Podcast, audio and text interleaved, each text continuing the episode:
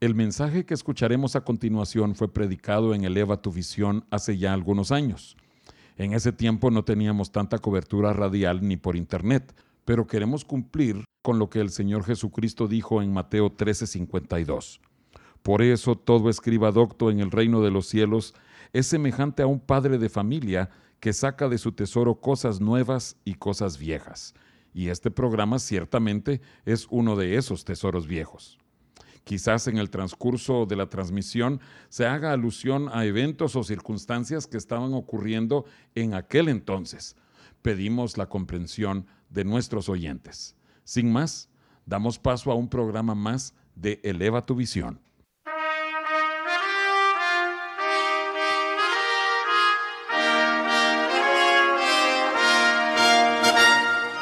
El Templo Sinaí presenta su programa Eleva tu visión con un mensaje de edificación para el cuerpo de Cristo. Te invitamos a que nos acompañes los siguientes 60 minutos para escuchar la palabra de Dios y música que cambia la vida. Buenas noches, amados oyentes. Los saluda su anfitrión José Ordóñez y hoy está con nosotros el pastor Carlos Macías de la iglesia La Vid de Chihuahua, Chihuahua.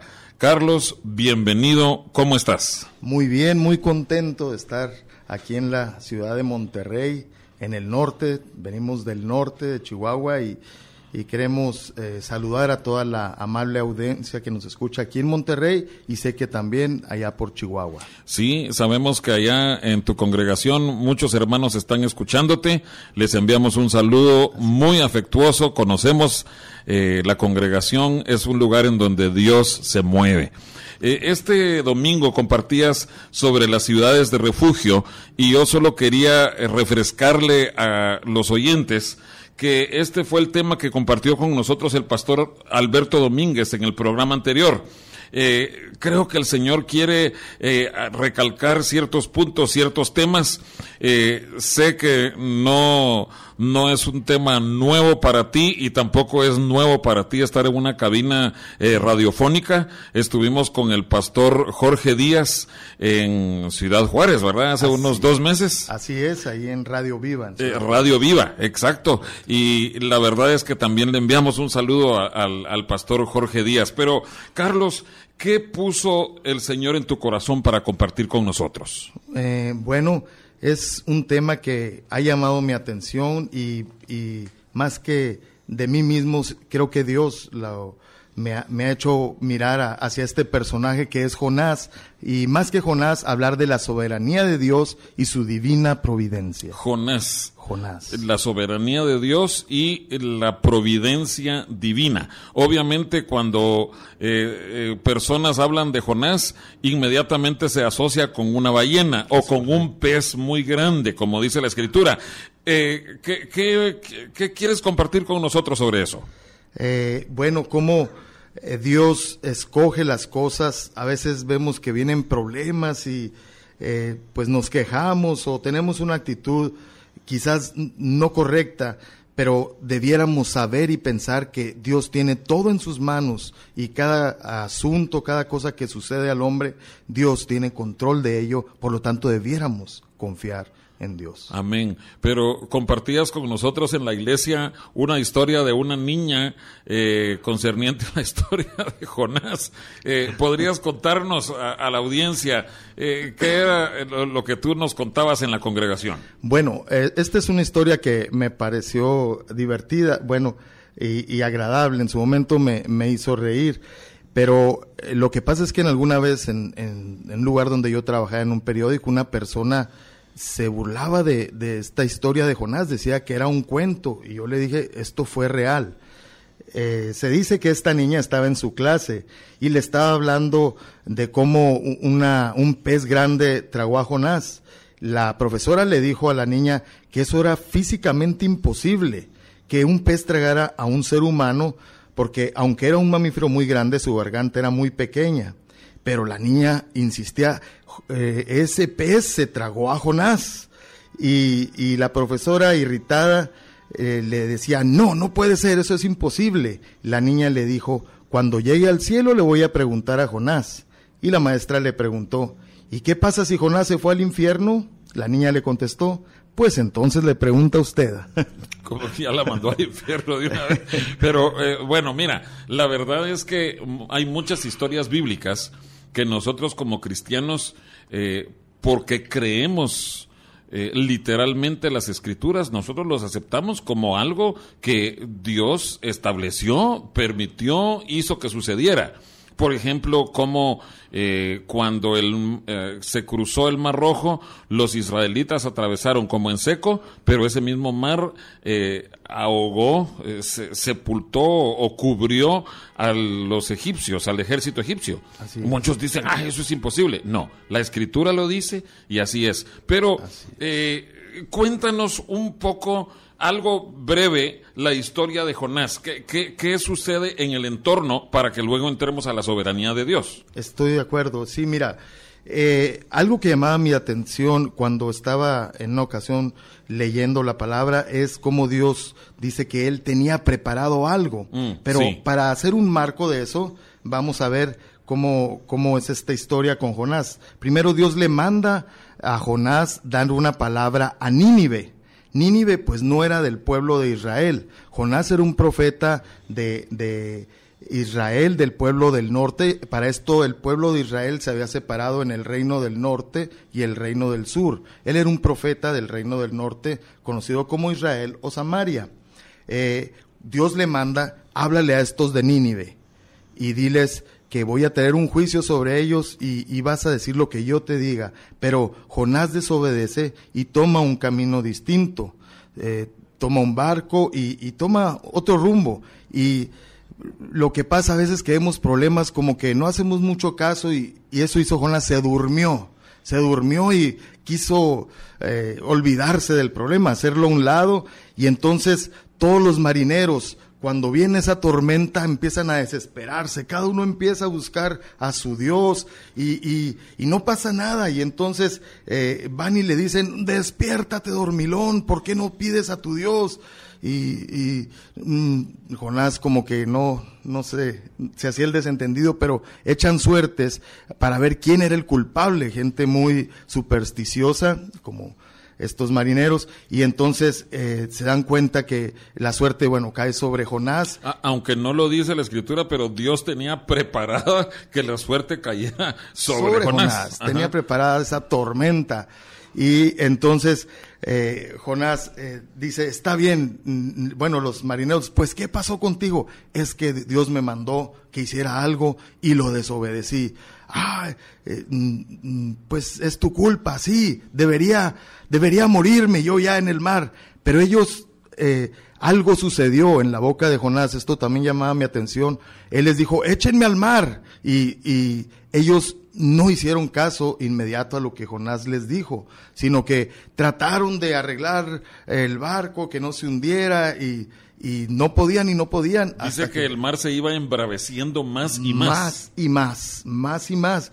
Entonces dice que ellos clamaron a Jehová, el Dios de Jonás. Llama también mi atención que estos que tenían sus dioses, tenían sus ídolos, claman a Jehová. Y entonces en, esto en el capítulo 1, verso 14, dice, clamaron a Jehová y dijeron, te rogamos ahora Jehová que no perezcamos nosotros por la vida de este hombre, ni ponga sobre nosotros la sangre inocente. Pero quiero sí hacer hincapié que esto lo hicieron después de tratar de, salir del problema sin echar al mar a Jonás. Entonces, eh, de alguna manera yo creo que Dios habló al corazón de estos marineros. Eh, sí, eh, eh, Carlos, hay una cosa que es muy importante. Yo sé que no vamos a cubrir este tema esta noche, pero una razón por la cual Jonás no quería ir a Nínive es porque él sabía que Dios es un Dios de misericordia. Cierto. Y que si los ninivitas se arrepentían de su pecado, Dios los iba a perdonar. Entonces, eh, había ese conflicto interno. ¿Cómo es posible que Dios vaya a mostrar misericordia a los gentiles? Él siendo el pueblo escogido de Dios, Jonás, ¿cómo iba a permitir que Dios mostrara esa misericordia? Pero por otra parte también, si Dios mostraba misericordia y no venía el juicio que Jonás estaba anunciando, Jonás iba a quedar como un profeta mentiroso, un profeta falso. Entonces, la verdad es que eh, él estaba claudicando, pero eh, eh, yo no, no quiero desviar todo el resto del programa en esto, pero sí tenemos que meditar en las razones por las cuales no quería compartir el mensaje de salvación.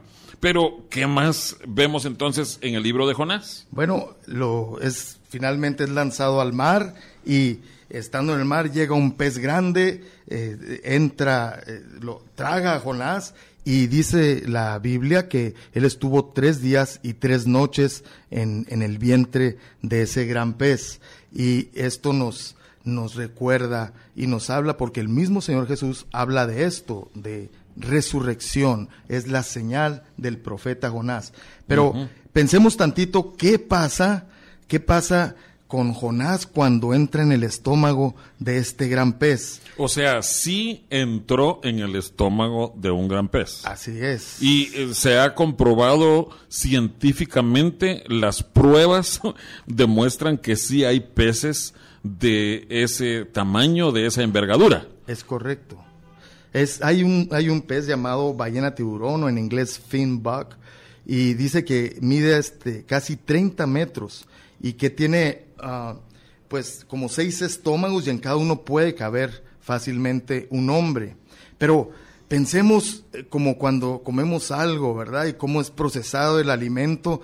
Este hombre entró en el estómago de, de este, esta criatura y, y, cómo haber quedado con, ese, eh, con esas enzimas, jugos gástricos, mucosas, ácido clorhídrico. Eh, cuando, cuando el alimento es pasado por todo este proceso, resulta una, una sustancia pastosa denominada quimo Así que tenemos a Jonás como un Kimo Man. Un hombre. Man. Pero no tiene nada que ver con quimioterapia. No, no, no. E, este proceso, quimo, Ajá. es Kimo Man.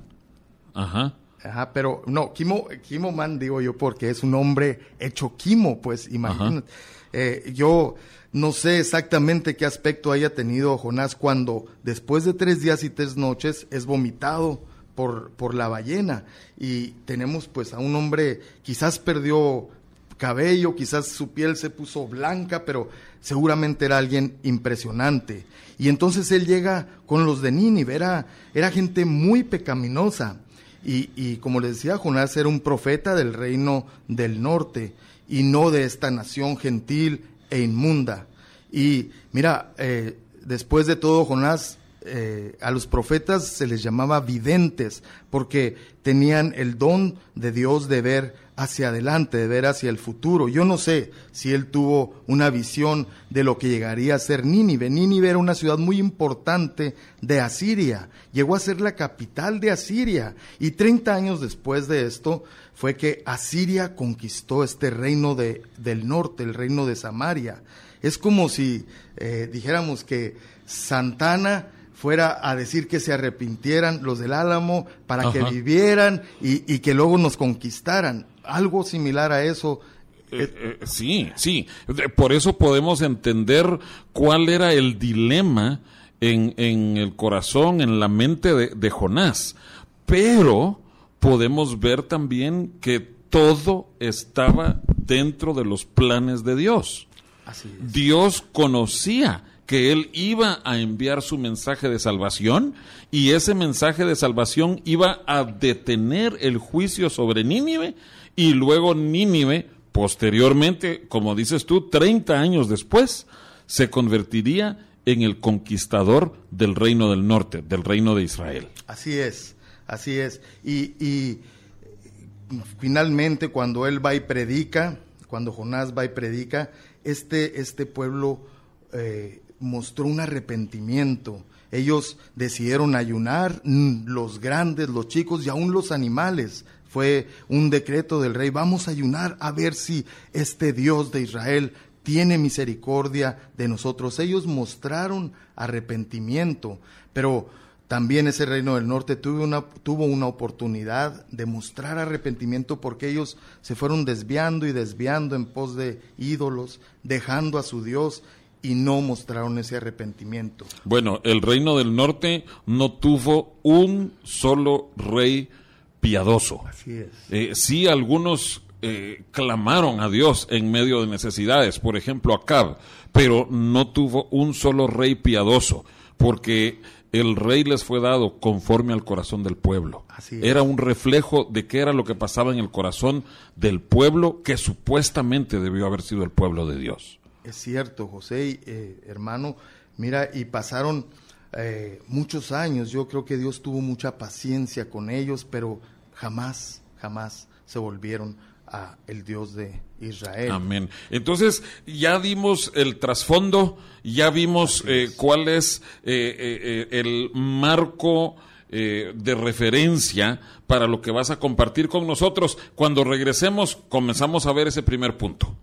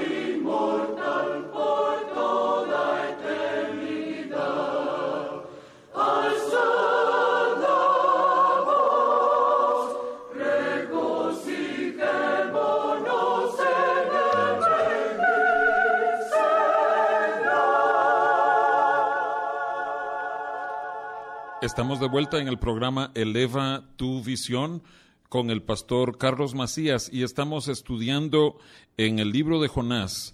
Estamos a punto de ver cuáles fueron las cosas que Dios tenía preparadas. Pero solo quería mencionarles, Henry Blackaby dijo, tú nunca ves a Dios pidiéndoles a las personas que sueñen lo que ellas quisieran hacer por Él. Sin ninguna duda, el factor más importante en cada situación bíblica no fue lo que el individuo quisiera hacer por Dios, sino lo, lo, que Dios estaba por hacer. Dios revela sus propósitos y sus tareas para que tú sepas lo que Él desea que tú hagas. Cuando Dios llegó con Noé, no le pregunté, no le preguntó, Noé, ¿qué quieres hacer tú por mí? sino que llegó para revelarle lo que estaba por hacer. Era más importante saber lo que Dios estaba por hacer. Realmente no importaba lo que Noé planificara hacer para Dios. Al fin y al cabo, Dios estaba a punto de destruir el mundo entero. Dios quería trabajar a través de Noé para cumplir su propósito de salvar a un remanente de personas y animales para volver a poblar la tierra. Síguenos hablando, por favor, de Jonás. Qué importante lo que es el plan de Dios y a veces eh, y, seguido el hombre no alcanzamos a entender eso, pero debemos eh, creer, debemos dar pasos conforme Él nos va mandando que hagamos. El Señor Jesús habló de Jonás y dijo que cuando a Él le pidieron una señal en su tiempo, dijo que no le será dada más señal que la señal. La señal de Jonás. De Jonás, es correcto, que estuvo de, eh, dentro del vientre de, de ese gran pez tres, pez tres días y tres noches. Y Él iba a estar en el corazón de la tierra tres días y tres noches, pero José, gloria a Dios, resucitó y salió de ese lugar. Amén. Dice también que los hombres de Nínive se levantarán en el juicio con esta generación y la condenarán porque se arrepintieron a la predicación de Jonás. Y aquí más que Jonás en este lugar. Eso Jesús se lo estaba recriminando a aquellos que rechazaron su ministerio, su presencia, la unción de Dios que estaba sobre su vida. Es cierto. Y hoy mismo yo creo que a través de mensajes de pastores piadosos, el Señor sigue hablando a nuestro corazón. Cuando venimos a Él, Él habla a nuestro corazón, pero ¿qué atención le estamos dando? O como decía el hermano Blackaby, estamos haciendo nuestro plan o siguiendo el plan del Señor. ¿Nos estamos conformando a este mundo o estamos buscando lo que Dios quiere para nuestra vida? Eh, Dios dice, y, me llama la atención, por ejemplo en Jonás 4, 6 dice, y preparó Jehová Dios una calabacera, y preparó, preparó, y en cada una de estas tres eh, cosas vamos a, a ver que Dios lo preparó, y son cosas tan pequeñas que Dios prepara, que Dios provee. Dice, y preparó Jehová Dios una calabacera, la cual creció sobre Jonás para que hiciese sombra sobre su cabeza y le librase de su malestar. Y Jonás se alegró grandemente por la calabacera. Estaba ahí Jonás, ¿saben dónde estaba? Estaba sentado enfrente de la ciudad, después que dio su mensaje. Y él estaba esperando a ver si caía juicio y de una vez se acababa esa ciudad de gente pecaminosa. Pero el sol empezó a molestarle, pero entonces ahí estaba la provisión de Dios, de cuántas cosas nos provee Dios. Y, y, empezamos a tener bienestar por lo que Él nos provee. Por decir, Dios nos puede proveer de cosas materiales como un auto, ¿verdad? Pero que no nos toque nuestro auto, que no le haga nada porque, cuidado, podemos hacer un coraje, podemos eh, eh, amargarnos y no solo cosas materiales. Eh, Mm, suceden cosas en la vida que Dios mismo nos da, pero de pronto no son como las esperamos y empezamos a, tener amargura, rencor, ansiedad, quejas. Eh, qué bueno que mencionas eh, que cómo cuidamos nuestros autos, porque hace aproximadamente un año estábamos en la ciudad de Chihuahua visitando a tu familia y a tu congregación y estábamos estacionados afuera de un negocio cuando una señora llegó y ¡pum! chocó el carro nuestro. Y, cuando le dijimos, señora, ¿qué, qué, hizo? Y ¡pum! le pegó otra vez. Bueno, eh, eh, yo no estaba muy contento, la verdad. Eh, y, y, uno sí piensa, oye, pero esto es algo que yo quiero cuidar, que yo quiero... Pero, ¿cómo reacciona nuestro corazón? No me enojé mucho, ¿verdad, Carlos? No, no. bueno, ahí platicamos de eso más tarde. Pero sigue adelante, hermano. No, y, la verdad, un bonito testimonio. Nosotros no se nos olvida por la reacción de, nuestro hermano José y, su familia, pues bien bonito carro y ah, de pronto le pegan, pero gracias a Dios, hermanos, yo les pregunto, nos estamos aferrando y, mm. estoy hablando de cosas legítimas, que cosas que Dios sí nos dio, pero ¿Qué pasa si algo le, le sucede? Miren, dice primera, primero de Crónicas 29, 15, porque nosotros, extranjeros y advenedizos, somos delante de ti como todos nuestros padres, y nuestros días sobre la tierra, cual sombra que no dura. Cual sombra que no dura. como la calabacera. Como la calabacera. Y, y, y, y, lo que a mí me habla de este bienestar que producía la calabacera, la sombra. Eh, la, la Biblia habla de la sombra como como que, como representando la vida y su transitoriedad, que la vida se pasa. ¿Qué necesidad, hermanos amados, eh, escucha, que, qué necesidad de estar enojados, estar quejándonos porque las cosas no siguieron como esperábamos? Job dice, pues nosotros somos de ayer y nada sabemos, siendo nuestros días sobre la tierra como sombra. Pero, Carlos, lo que estás diciendo es que tanto en las bendiciones como en las pruebas, nosotros tenemos que estar conscientes de la brevedad, de la transitoriedad de la vida. Así es, así es. Y, y mm, yo recuerdo que un día eh, había una convención de pastores y el organizador estaba esperando al presidente de la organización y de pronto les habían cambiado las habitaciones y estaba desesperado un poco y, empezaba a reclamar a, los que estaban ahí en el lugar recibiéndolos. Y en eso llegó el presidente, un hombre de Dios, un hombre eh, con, la madurez del, eh, que el Señor le, le ha dado. Y cuando le dieron la noticia, con mucha pena, él dijo, ah, esto quiere decir que el Señor tiene algo mejor para nosotros. Y efectivamente así fue, hermano José. Les dieron mejores habitaciones a manera de disculpa. Y yo creo que un cristiano no necesariamente va a ser algo mejor, pero sí estar conscientes que Dios tiene control de todo. Sí, pero, pero cuán importante es que entendamos este mensaje. Dios tenía preparada la calabacera porque era una prueba para el corazón de Jonás. Es correcto. Mira, los que han conocido al Creador en la persona de su Hijo Jesucristo, eh, ellos les ha amanecido, nos ha amanecido, gracias a Dios, le nos ha brillado el sol de justicia. Y aunque pasamos por problemas, eh, nos queremos apartar de la vanidad de la vida y vivir felices perdonando y recibiendo perdón. Sí es cierto que a veces eh, pues se molesta uno por algo, pero hay que seguir adelante en la esperanza en el Señor. Me gusta como ah, esto es un llamado no solo a los jóvenes, pero eh, como el predicador en Eclesiastés dice en, en, el capítulo 11, 9 y 12, 1, dice, alégrate joven en tu juventud y tome placer tu corazón en los días de tu adolescencia y anda en los caminos de tu corazón y en la vista de tus ojos, pero sabe que sobre todas estas cosas te juzgará Dios. Solo podrías repetir la cita, por favor, Carlos. Eclesiastés 11:9 al 12:1. Muy bien. Quita pues de tu corazón el enojo y aparta de tu carne el mal, porque la adolescencia y la juventud son vanidad.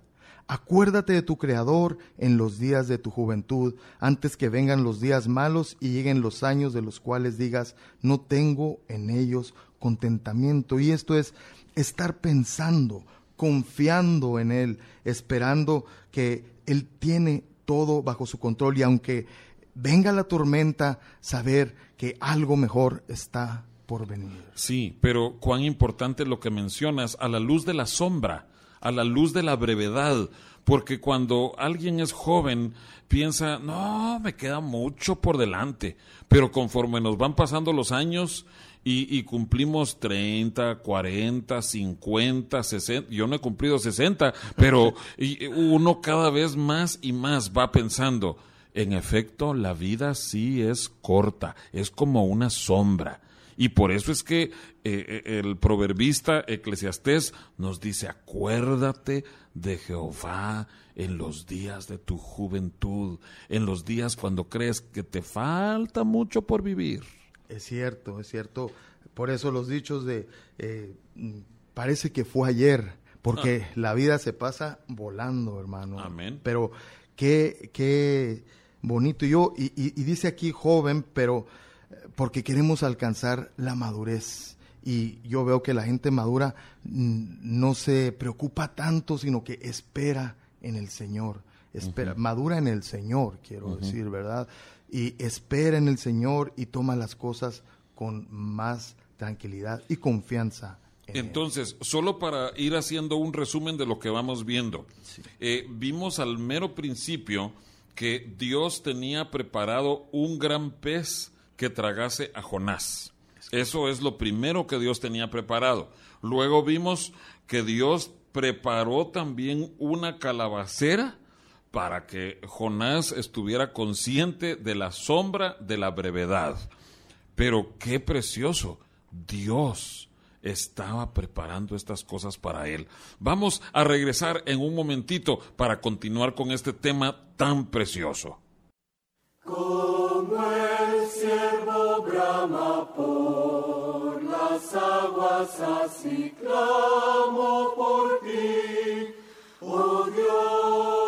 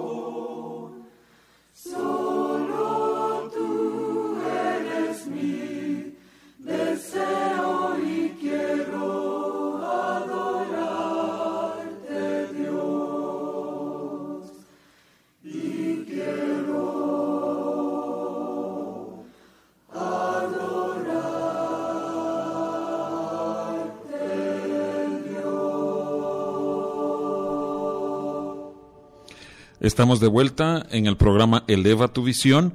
Estamos examinando lo que dice Jonás capítulo 4 versículos 6 al 8 y hemos visto ya lo que dice acerca de que Dios preparó una calabacera.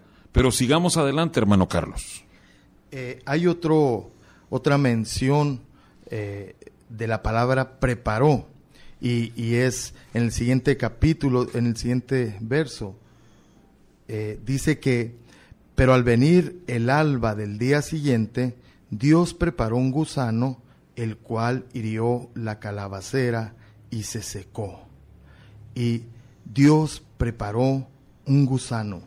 Y este gusano trajo un problema a la calabacera y se acabó la sombra para Jonás. O sea, para mostrar la brevedad de la vida. Pero las dos cosas las preparó Dios. Así es, un gusano. Y, y pues pudo haber acabado con, con esta calabacera, esta planta de otra forma, pero un gusano. ¿Qué representa un gusano en las escrituras? Mira, hermano, en Job 25.6 dice, cuánto menos el hombre que es un gusano y el hijo de hombre también gusano.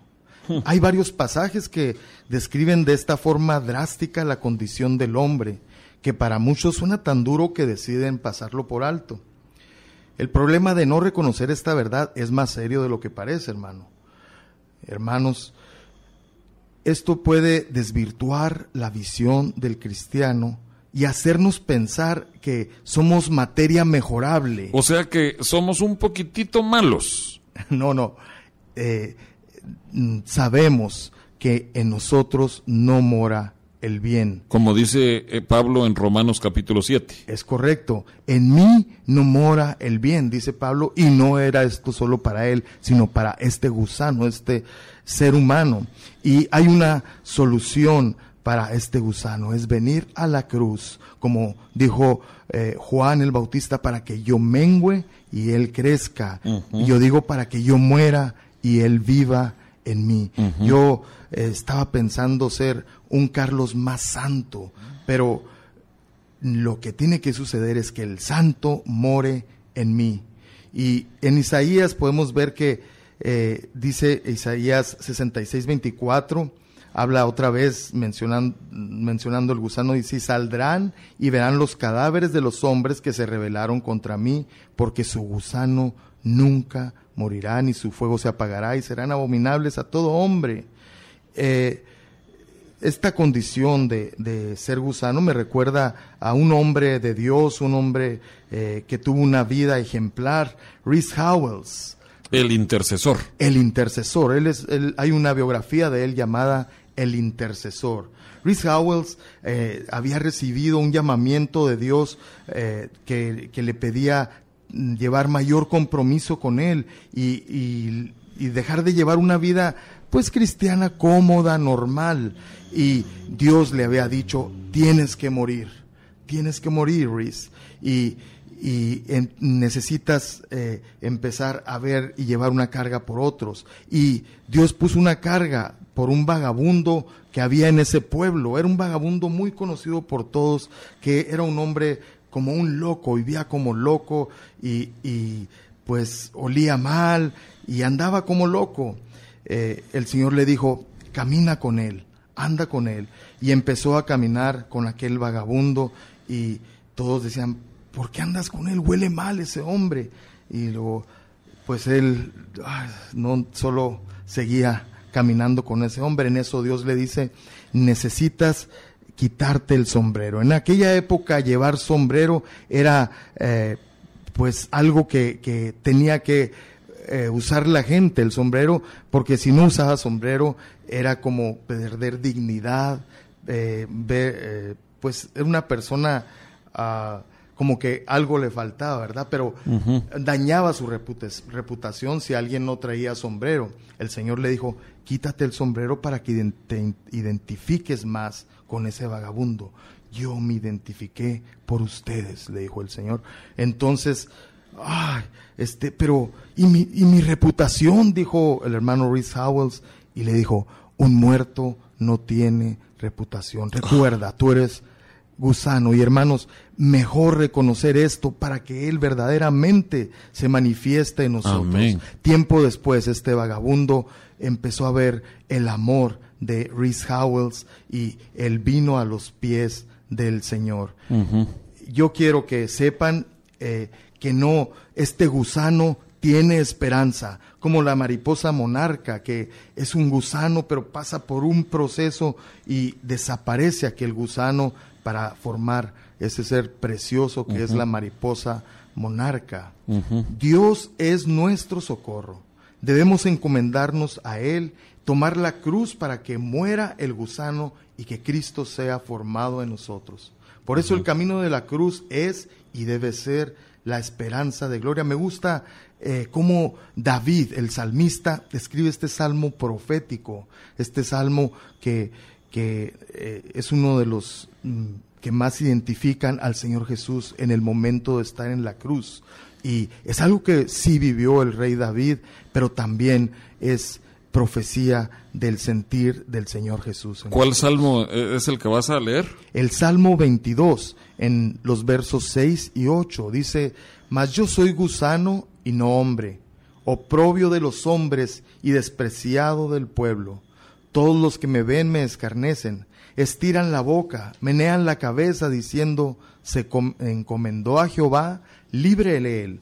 Sálvele, puesto que en él se complacía. Y esto parece, aquí lo están diciendo como una burla, pero saben, él dijo, en tus manos encomiendo Amén. mi espíritu. Y el Padre le libró y estuvo tres días y tres noches en el vientre de la tierra, pero el Padre le rescató.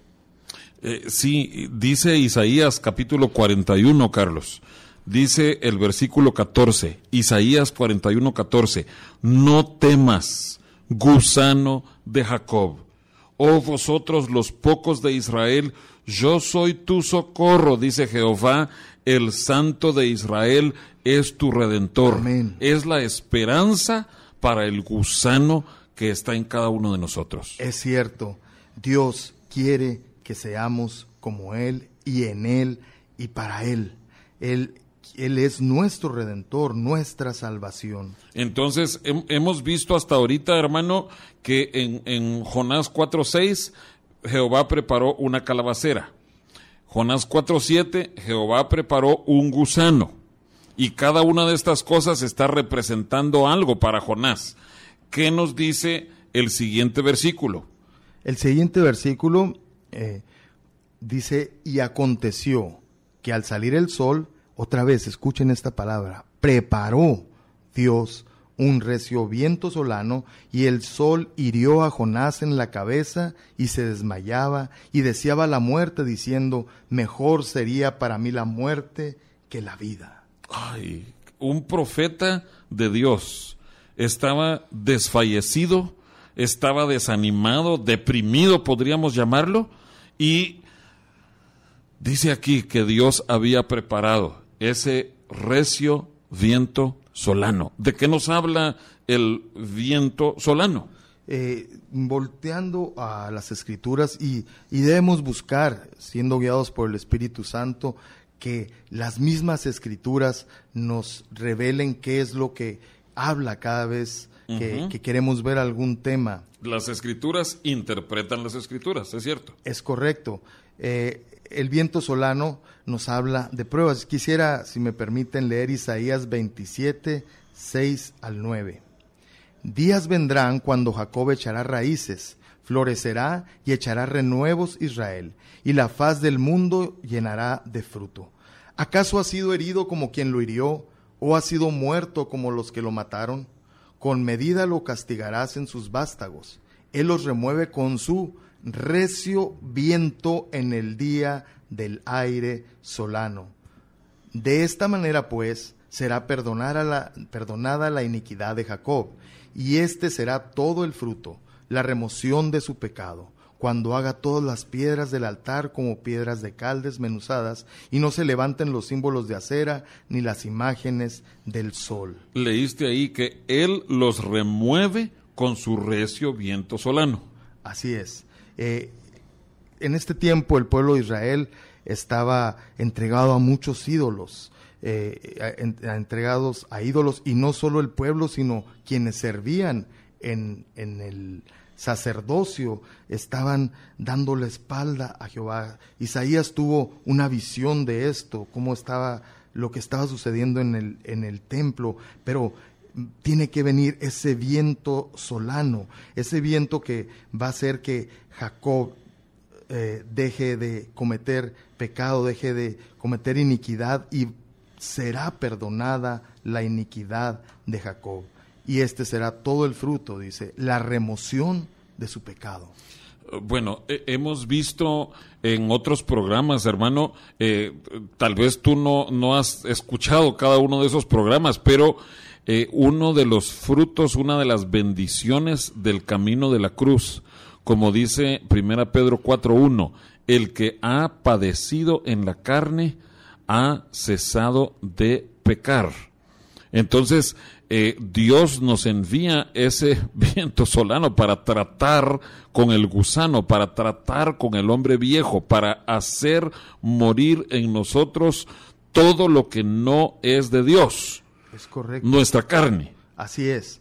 Nosotros como hijos de Dios, al venir a Él, debemos, como decimos, eh, si hemos eh, manejado alguna computadora o, o configurado, debemos resetear nuestra forma de pensar pero po- eh, armándonos, como dice la palabra, eh, a la manera de Jesús, que eh, como Él lo hizo, Él así lo hizo padeciendo. Es la única forma de acabar con nuestro pecado, el camino de la cruz.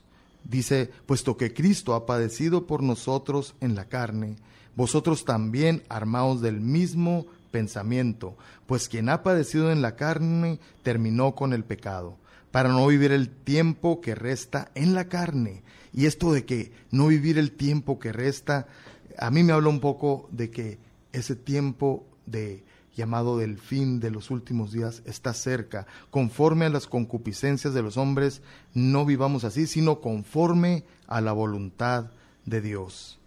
Dice otra vez en el verso 7, mas el fin de todas las cosas se acerca. Sed pues sobrios y velad en oración. Esto es en Primera Pedro 4. Es correcto. Eh, yo creo que una manera de padecer en la carne es eh, el ayuno, hermanos. Qué importante estar ah, ayunando, buscando al Señor, esperando en Él, eh, trayendo pues ese, ah, esa lucha contra la carne a través del ayuno. Y cuando venga prueba, porque prueba viene, dice eh, en, en esta misma cita de primera, a- primera de Pedro 4, en el verso 12, amados, no os sorprendáis del fuego de prueba que os ha sobrevenido, como si alguna cosa extraña os aconteciese, sino gozaos por cuanto sois participantes de los padecimientos de Cristo, para que también en la revelación de su gloria os gocéis con alegría. Dice, con gran alegría. Con, es cierto, Eh, con eh, gran o, o sea, alegría. eh, o sea, es, es volviendo al fruto de padecer, el fruto del camino de la cruz, es que Dios tiene para nosotros cosas gloriosas. Dice, para que nosotros también participemos de la revelación de su gloria. Pero hay un costo, hay un precio que pagar y eso es ese viento solano que Dios nos envía, Es que Dios tiene preparado para cada uno de nosotros. Pero hermano, que Dios nos abra nuestros ojos espirituales para que veamos su mano interesada en que nosotros alcancemos su gloria. Es correcto. Tristemente, cuando nosotros estamos en medio de la prueba, con el dolor, con el sufrimiento, nosotros no vemos que haya un final a nuestra prueba. No vemos que haya un fruto de vida glorioso. Pero si Dios abre nuestros ojos en medio de la prueba, vamos a poder ver esto. Señor, tú estás haciendo una obra en nosotros. Regresaremos en un momento. ¿Quién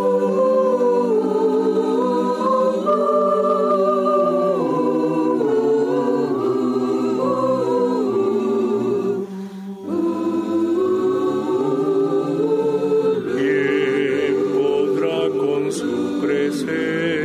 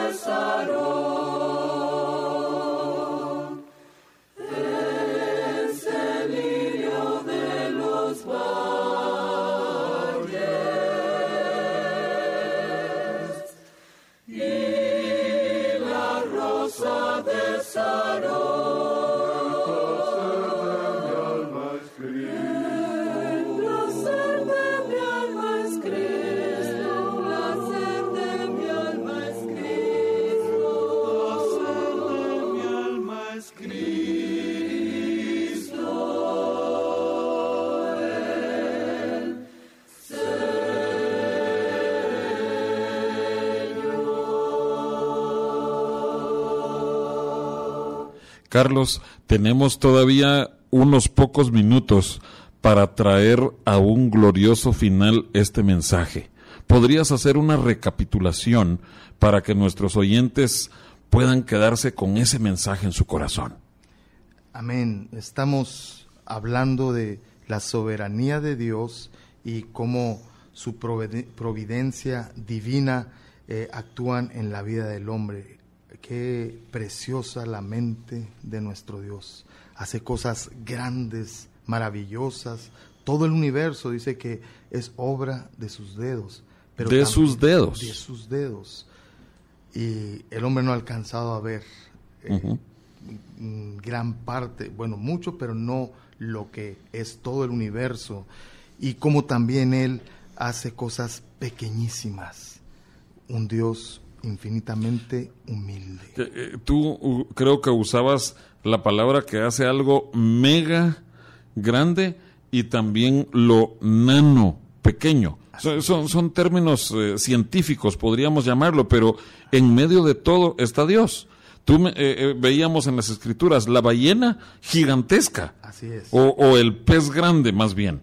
Y luego el gusano, un insecto, una larva, comenzó como una larva, pero ahí estaba Dios preparándolo todo. Así es, ese gran pez de donde era imposible salir con vida, como aquellos que triste y trágicamente van al infierno. Pero para eso vino nuestro Señor y Salvador Jesús, para librarnos de eso y voltear hacia arriba, que Él es y sea siempre nuestra esperanza de gloria. Amén, amén. Dios todo lo hace perfecto. Nada escapa de su control. Nada. Él tiene preparado para nosotros cada detallito de aquello que Él sabe que nos llevará a la gloria.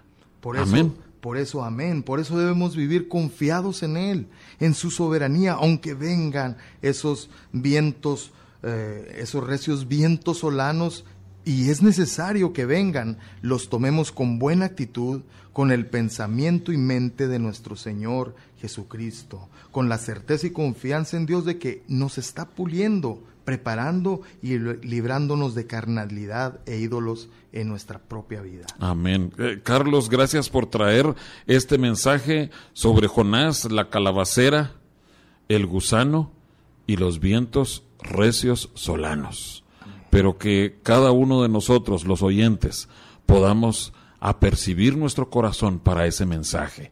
Muchas gracias por haber estado con nosotros.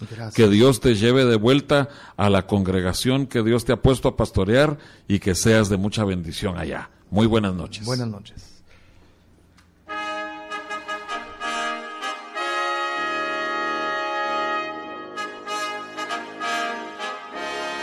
El Templo Sinaí agradece el favor de tu atención. Te invitamos a que nos sintonices el próximo martes por esta misma estación a las 9 de la noche.